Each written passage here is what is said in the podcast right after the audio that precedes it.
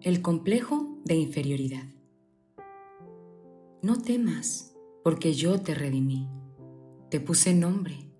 Mío eres tú. Isaías 43:1.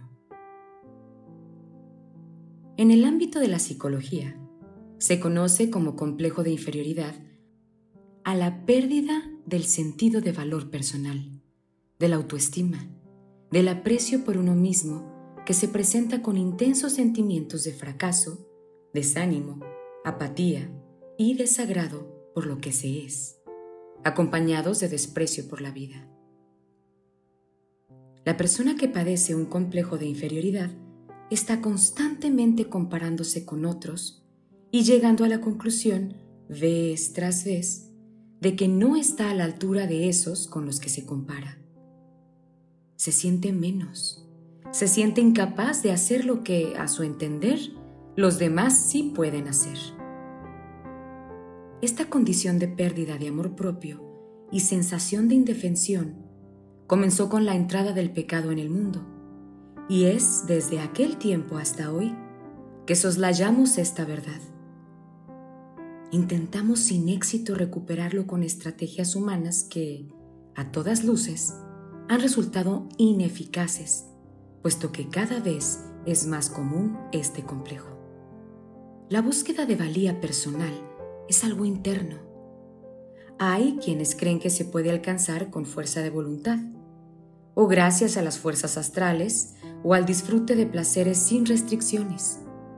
Pero ni estas, ni ninguna otra de las recetas humanas para recuperar la identidad y el valor personal dan resultado a pesar del sinfín de recomendaciones que existen.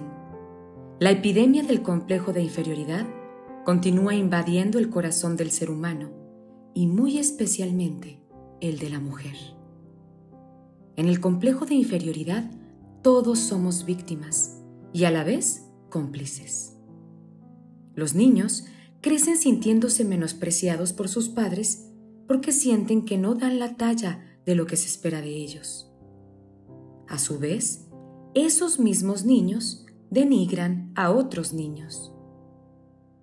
Los jóvenes quieren llegar a ser individuos de valor imitando estereotipos que la mercadotecnia exalta como modelos a seguir, pero son imposibles de alcanzar porque no son reales.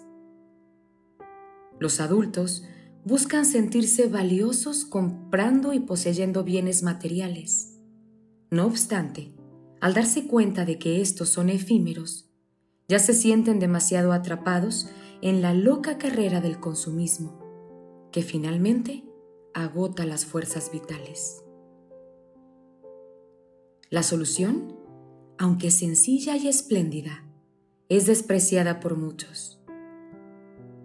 La solución está en el cielo, pero no en los astros, está en el Creador del universo que te creó con un propósito, con sentido, con esencia.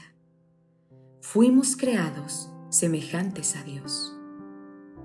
Querida amiga, recuerda este día y siempre que el Señor, a cada paso que das y sin importar las circunstancias, te dice, te puse nombre, mía eres tú.